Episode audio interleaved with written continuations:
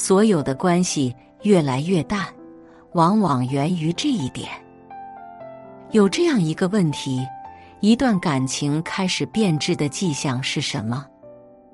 有个高赞的回答是：所有关系的变淡都是从沉默开始，一个不问，一个不说，一个问的尴尬，一个答的敷衍，从无话不说到无话可说，直到双向沉默，自此走散。无论是亲情的疏远，还是友情的陌生，亦或是婚姻的绝望。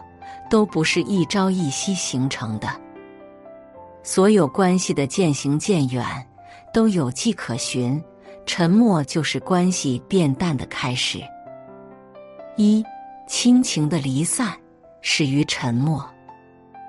有这样一句话：沉默不是因为没有情绪，而是因为没有再说的意义。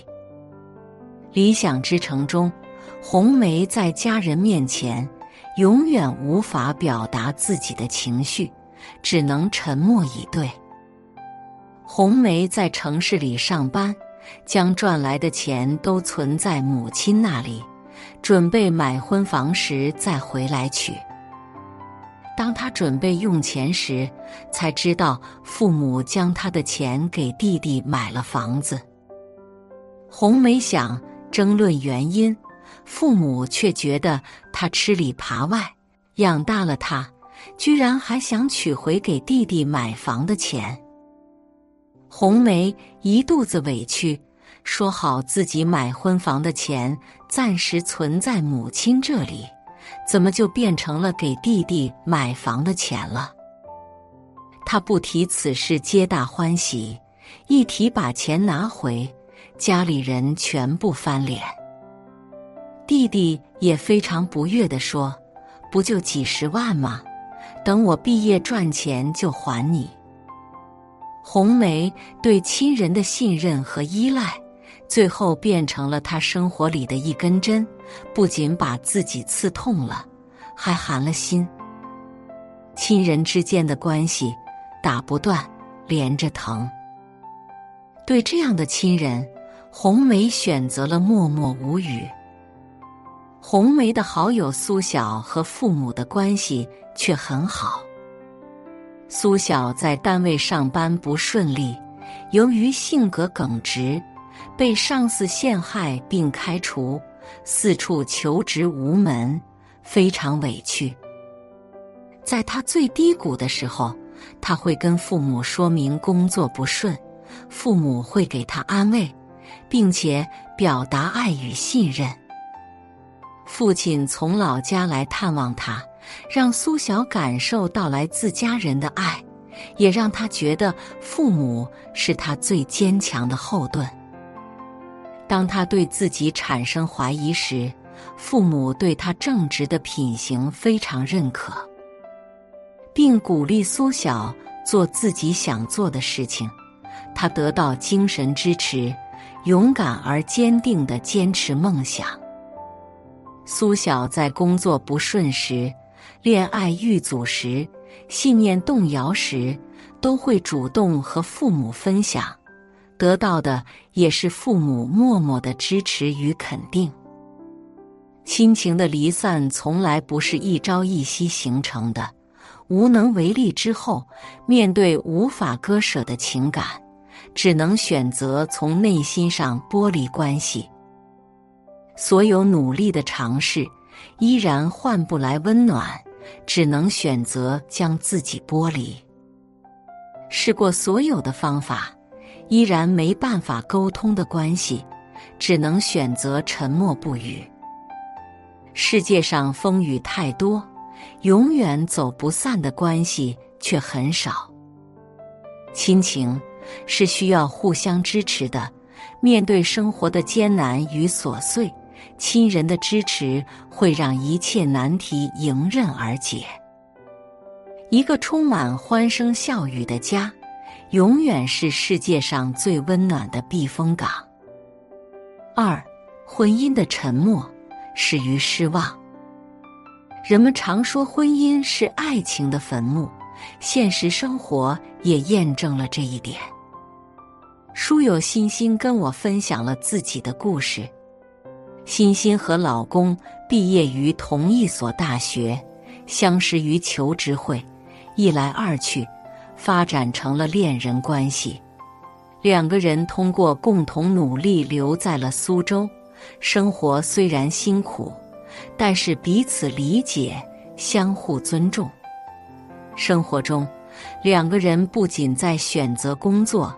租房子这些大事上商量着决定，就连买个床单这样的小事，都一起逛网店，放在购物车里，两人都满意才买回来。后来，他们买了房，结了婚，日子苦尽甘来。但是，欣欣在生了女儿后，生活起了变化。老公不再像过去一样凡事都找她商量，欣欣觉得自己因为生了孩子受到了怠慢。她希望老公像过去一样多陪陪她和孩子，老公却经常以工作忙为由回家越来越晚。欣欣常回忆和老公彻夜聊天的时光，于是，在周年纪念日做好丰盛的饭菜。主动给老公打电话，但得到的都是老公冷漠的回答。电话也从接起来说没时间，到不接，到直接挂掉。欣欣越来越失望，见到老公，抱怨的情绪也越来越多。她开始疑神疑鬼，也发现老公所谓的忙。其实是在陪同事加班，于是她哭喊闹，老公也觉得回家是一种压力。老公出差越来越频繁，报平安电话也没有了。时间久了，欣欣也不闹了，两个人明明生活在一个屋檐，却像陌生人一样，没了交流。后来，欣欣一次次失望，也就越来越沉默了，把更多精力放在孩子身上，渐渐过上了丧偶式的育儿生活。老公在女儿生日时，给她也带了鲜花，她却不开心。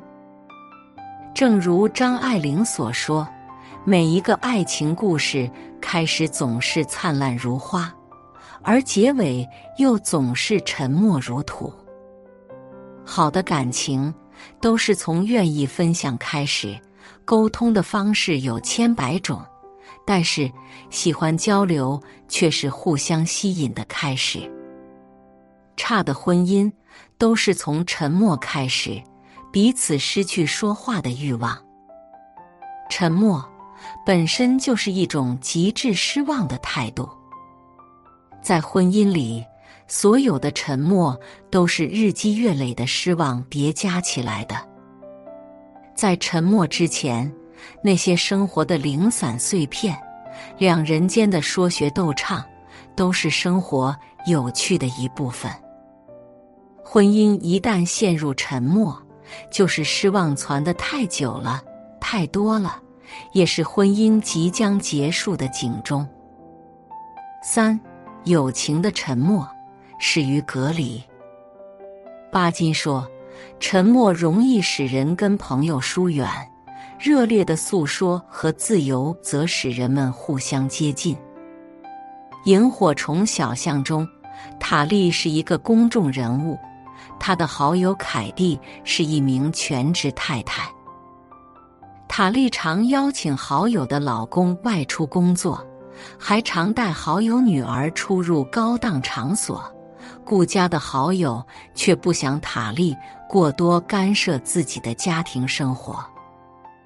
但塔利我行我素，完全不顾好友凯蒂的感受，给好友的女儿买奢华的物品。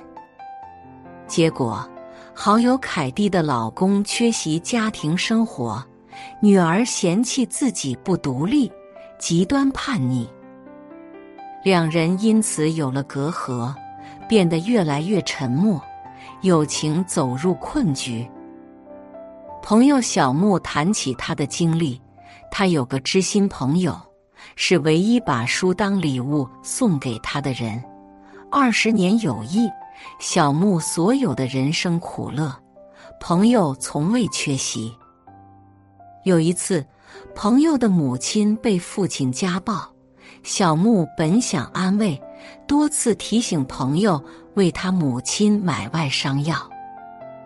朋友却认为小木在看自己笑话，因为这是自己最难堪的一面。他冷漠拒绝小木的提议，还劝小木离开。小木以为朋友心情不好，没能理解朋友的情绪，友情渐远。小木把朋友微信置顶，反复刷朋友圈，反复点开对话框。却再也见不到满篇的对话。友情的疏离都是有起因的，话不谈开，意不言尽，一个以为能理解，一个以为不想说。时间久了，从对小事的不满，到对行为的不待见，最后从见面无话不说，到面对面无话可说。友情的崩塌。都是从不再分享开始。你说什么，我都不想听，我也不想做任何解释。友情需要的是彼此支持、彼此帮助、互相信任。表现出拒绝沟通，就是给关系筑了一道门，上了一道锁。所有友情的沉默，都是从彼此阻断交流开始的。生活中，对在乎的人、深爱的人，常常因为沟通不畅而走散。人生的三万多天里，和我们擦肩而过的人那么多，能留在身边的、放在心里的，都是我们最重要的人。趁着时光还在，趁着你我未老，在能爱的时候好好爱。在相伴长久的朋友身边，该拥抱的时候就拥抱；在深爱的人面前，该说爱你就说爱你。感情常因不真而散，朋友常因不惜而远，亲人常因不解而淡。不要因为沉默而伤害了彼此，淡了感情，毁了关系。琐碎的时光，多一份理解，多一点包容，多一些珍惜。愿这人间烟火里，每一份感情都长久，每一段感情都被爱惜。本文作者：子俏，蜗牛格格。该拥抱的时候就拥抱，在深爱的人面前，该说爱你。就说爱你，感情常因不真而散，朋友常因不惜而远，亲人常因不解而淡。不要因为沉默而伤害了彼此，淡了感情，毁了关系。琐碎的时光，多一份理解，多一点包容，多一些珍惜。愿这人间烟火里。每一份感情都长久，每一段感情都被爱惜。本文作者：子俏，蜗牛格格。